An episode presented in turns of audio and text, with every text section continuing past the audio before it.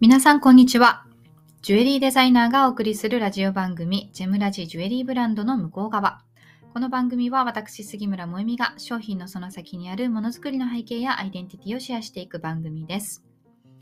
え、今日はですね、SPP になるために必要なのは個性と差別化というテーマでお話をしてみたいなと思っています。え、ー、と、スタンド FM で配信を聞いてくださっている方は、この SPP というキーワードをよくね、聞いたり、目にしたりということがあるかなと思うんですけれども、えー、これはスタンド FM 公式パートナーというものでですね、私も10月から、その公式パートナーに承認をしていただいているので、改めてそのご報告も兼ねてですね、SPP になるために意識したことや大事だなというふうに思っていることというのをお話ししてみようかなと思っています。で、まあ、YouTube や Podcast の方で聞いてくださっている方は何のこっちゃということになると思うんですけれども、このスタンド FM 公式パートナープログラムというのはですね、まあ、そういったそのね、運営さん側からこの方はスタンド FM が公式に認めた配信者さんですよというような称号をもらえるというのと、それから、えっと、収益化できる、えっと、再生時間に応じて収益化ができるよというようなことがメリットになっています。で、どちらも実際はですね、そんな大したメリットではないんですけれども、まあ、ただ、あの、こういったものっていうのは、まだまだスタンド FM が、あのー、始まったばかりのプラットフォームなので、アイリーアダプターの時期にこういったものをもらえておくと、もしかしたら、え将来的に有利になる可能性もあるかなと、まあ、そのぐらいのことかなというふうには思っているんですが、まあ、そういったものをあいただいたんですよね。で、あの、SPP というのを目指している方もたくさんいらっしゃるというふうに、スタンド FM の中を見ていると感じるんですけれども、やはりですね、アカウント運営に大事なのはでは、あの、特徴が作り出せているかどうかということ。他のアカウントと差別化できているかどうかということだと思います。あの、結論。で、これは音声配信だけじゃなくて、ブランド運営もそうだし、会社経営も同じこと、人にも認めてもらうためにはですね、やはり他と同じでは注目をしてもらえないんですよね。で、自分と似たような競合がたくさんいればいるほど、自分の立ち位置というのはレッドオーシャンになってくるわけです。なので、まその音声配信ということだけではなくて、まあ、そういった視点で聞いていただけると、えー、良いのかなというふうに思います。で私はこの SPP というのに10月から承認をしていただいているんですけれども、えー、フォロワーが1000人に、えー、ならないと申請ができないので、まあ、その時点で申請をさせていただいて、10日ぐらいでお返事をいただきました。でたあのちょうどですね、あのすごい忙しい展示会シーズンだったっていうのと、あのメールが、メールボックスがね、迷惑メールに入っていたというのがあって、1ヶ月間ぐらい気づかなかったんですけれども、まあ、承認していただけていたということで、え先月は初めての、えー、収益というのが出たと。いう感じなんですけれども、私のアカウントが今現在どういう状況かというと、フォロワーさんが1440名くらいですね。で、総再生回数というのがだいたいもうすぐ9万回になるかなというところで、えー、初めての収益額というのがですね、えっ、と、再生時間676時間で3380円だそうです。なので本当にこのビビたるね、金額だなというのを、えっ、と、お分かりいただけるかなというふうに思うんですけれども、あの、実はですね、えっ、と、私、スタンド FM を2年ぐらいやっていて、えっ、と、フォロワーさんの人数が600名ぐらいの時に頭打ちになったことがあったんですね。で、あの、それまでは、あの、何らそのフォロワーを伸ばすっていうような努力をせず、とにかくその既存のお客様だったり、既存のフォロワーさんに、えー、よりそのブランドの深い部分というか、私が自分自身の言葉で話すっていうのはやっぱりね、すごくそういったところが伝わりやすいので、そういったコンテンツとして、えー、を発信する、そのたま、プラットフォームがたまたまスタンド FM だったっていうような感じだったんですよ。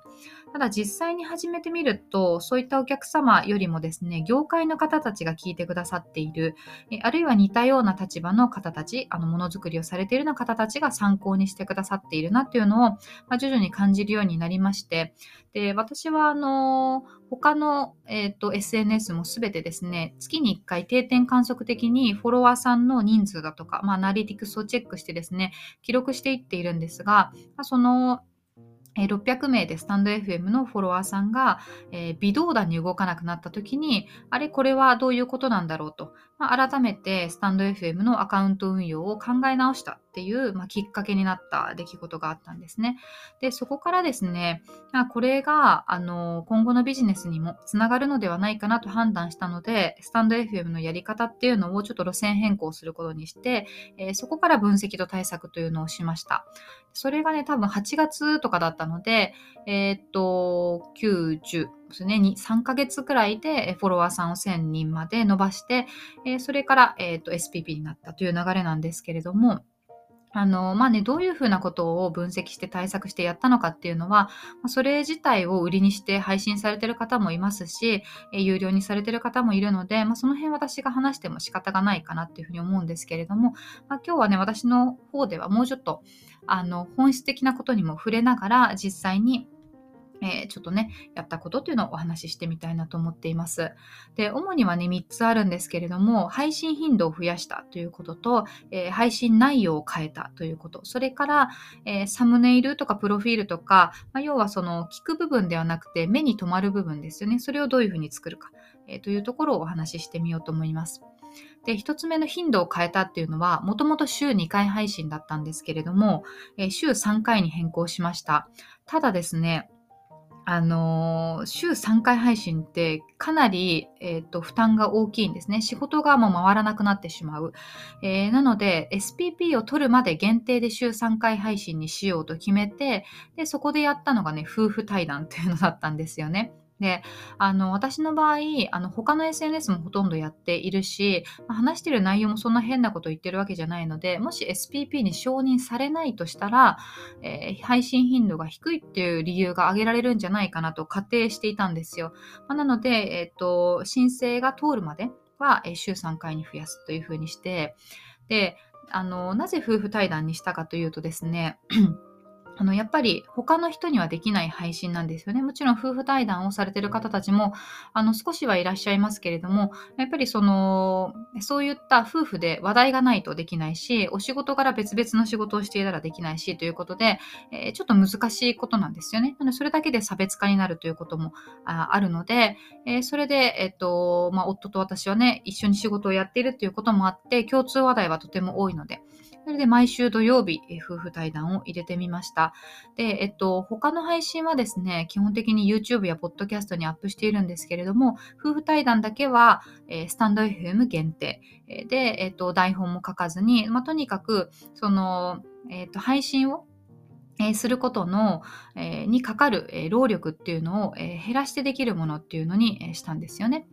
で、もう一つがですね、配信日時がバラバラだったのを固定しました。月水土。で、え土曜日に夫婦対談を入れていたんですけれども、これも全て予約投稿に、えするようにしました。で、これはですね、リスナーさんが、あの、この曜日のこの時間にもえみさんの配信があるぞっていうのが、まあ、その、固定しているとね、わかりやすい、え聞いていただきやすくなるっていうのももちろんあるんですけれども、どちらかというと、え自分の習慣化のためにやりました。でそれをすることで、あの、意思決定が減るので、ただでさえ仕事が忙しい中で、えスタンド FM どうしなきゃっていうことをいちいち考える必要がないようにですね、まあ、あらかじめリピート予定として、あの、Google カレンダーの中に入れてしまってですね、えー、やるっていうふうにしました。やっぱりね、子育てをしていると、本当に数ヶ月単位でも、まあ、そういったその時間の使い方って変えざるを得ないところがあってですね、まあ、この頃にちょうどそういったこの固定で、えー、入れてもできそうだなっていう感じになってきたので、まあ、ここから固定にしたというのがあります。で、2つ目の内容の変更なんですけれども、これはもう本当に、あの、単純明快なんですけれども、え今まで、えっ、ー、と、私のコアなお客様、えたちに向けた配信を、えしてきた。それを他の方たちにも、ま派生して聞いていただければいいなぐらいのテンションだったのを、えスタンド FM のユーザーさん向けの配信っていうのを、え時々入れるようにしました。で、実際これは本当に再生回数があの、多くなりますし、えー、配信者さん向けというのはありますし、あとは、そうですね、あの、ワーママとか子育てとか、えー、私が話せるようなところで、ハッシュタグに沿ったもの、えー、この辺も盛り込むようにしました。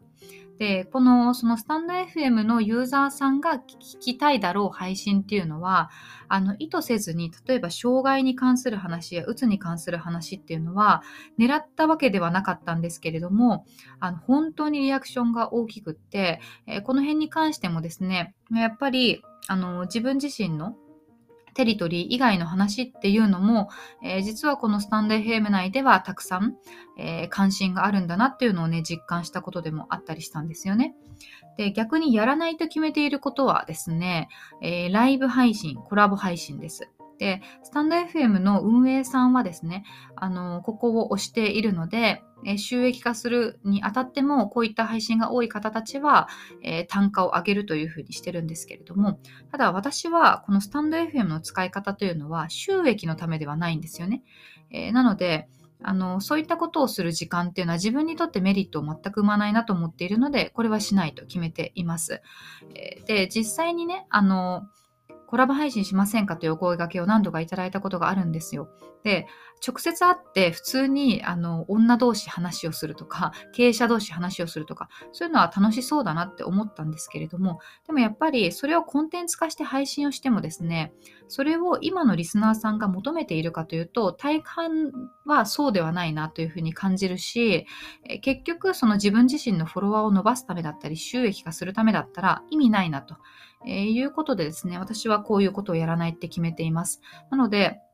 本当に大事なのは、運営さんが求めていることに対して、あるいは自分のそのフォロワーを伸ばすことに対して何かやるっていうことじゃなくて、しっかり自分のアカウントとしてのポリシーがあるかどうかっていうことが大事なんじゃないかなというふうに私は思っています。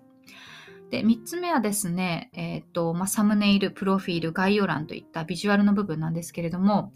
えー、私はプロフィール欄、プロフィールの写真はずっと同じ、えっ、ー、と、顔、じゃ顔出しの写真っていうんですかね、を使っています。えただ、え、毎回の配信のサムネイル画像っていうのは毎回ジュエリーの写真を、えー、違う写真で入れ替えてやっているんですよね。で、ここに関しても同じ画像の方が効率的にできるんじゃないかとか、えー、ここも顔写真にした方が認知されやすかったり、まあ、親近感があるんじゃないかとか、まあ、とりわけトップページに表示されるようになると、まあ、そういった方がね、ああの、この人だなって分かってもらいやすいっていうのはあると思うんですけれども、えー、ここもですね、やっぱり重要なのは、他のアカウントと差別化できているかっていうことなんですね。で、スタンド FM の配信者さんの中で、綺麗な天然石のジュエリーの写真っていうのを使える人っていうのは、今のところ一人もいない、ゼロだというふうに思っているんです。なので、私が普段日頃からあのジュエリーの写真っていうのは自分の商品の写真をひたすら、えー、撮ってますので、えー、別にあのストックはたくさんあるわけで、えー、こういったことものが使えるっていうのは、それだけで、えオンリーワンの状態が作れるんですね。で、あの、一旦スタンド FM の外に出れば、ジュエリーの競合というのはたくさんいるわけですけれども、スタイフユーザーさんっていうのは、まあ、そもそもこういったその天然石のジュエリー、個性的な天然石っていうのを、をが目にする機会っていうのがなかなかない方たちの方が多いと思うので、あのー、私のアカウントを認知してもらうというよりも、そういった天然石のジュエリーを認知してもらえるっていう、えー、まあ、そういった狙いもあってですね、必ずサムネイルっていうのは、えー、毎回変更して、えっと、ジュエリーの写真を使っていたりします。えそれからですね、文字の部分なんですけれども、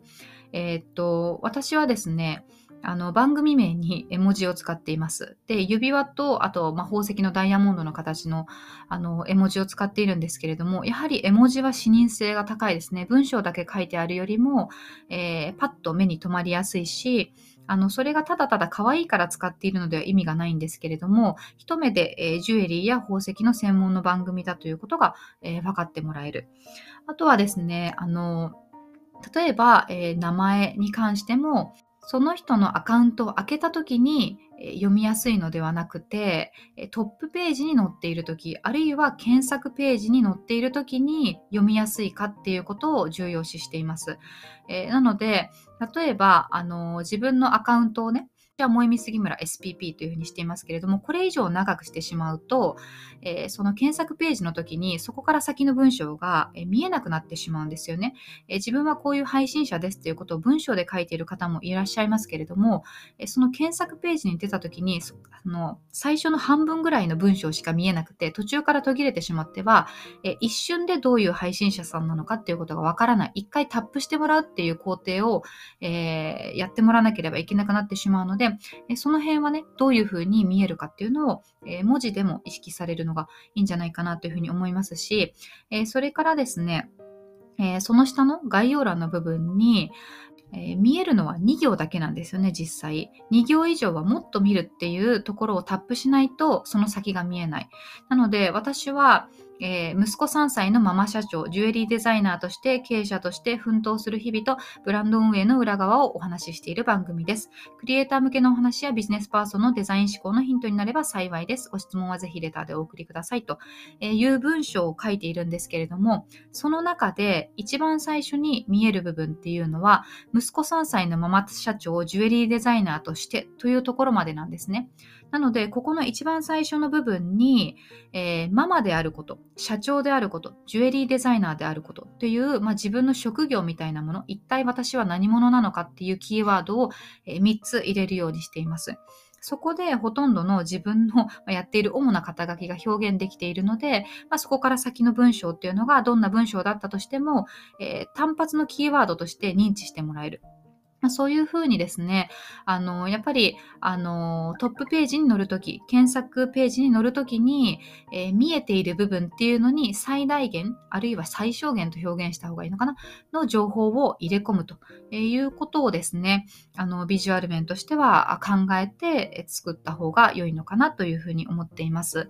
で、私の場合はですね、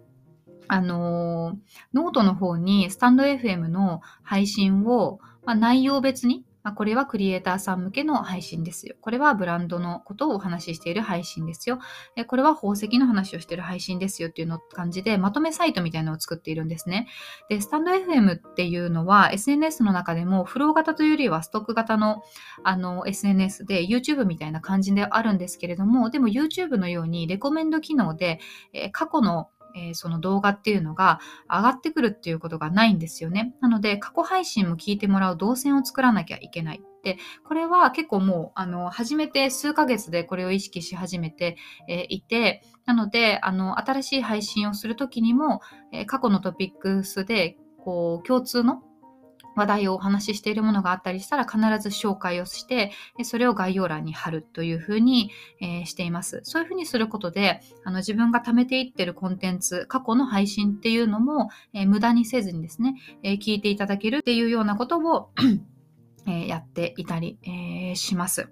まあ、そんな感じでですね、私がいろいろ気をつけていること、もちろん他にもたくさんあるんですけれども、いくつか、えー、ご紹介してみたんですが、えー、やっぱりですね、結論、最初にも言いましたけれども、えー、このアプリの中で他の配信者さんとどう差別化しているのか、えどうこの子っていうのを際立たせているかっていうのが、え重要で。これはリアルな世界とは全く関係ないんですよね。えこのスタンド FM というプラットフォームの中では、まだまだジュエリーデザイナーさんというのが少ないですし、えなおかつデザイナーであって経営者であって、えそれから、えママであるっていうような立ち位置の方っていうのはいないと。えそういうふうにですね、やっぱり、あの、どれだけこの配信数、頻度を稼いでも、あの、内容が薄かったり、差別化できていなければ、え特徴が出せていなければ SPP というものにはなれないんじゃないかなというふうに思っているので、で、これって別に SPP になれる、な、なろうがならまいが、あの、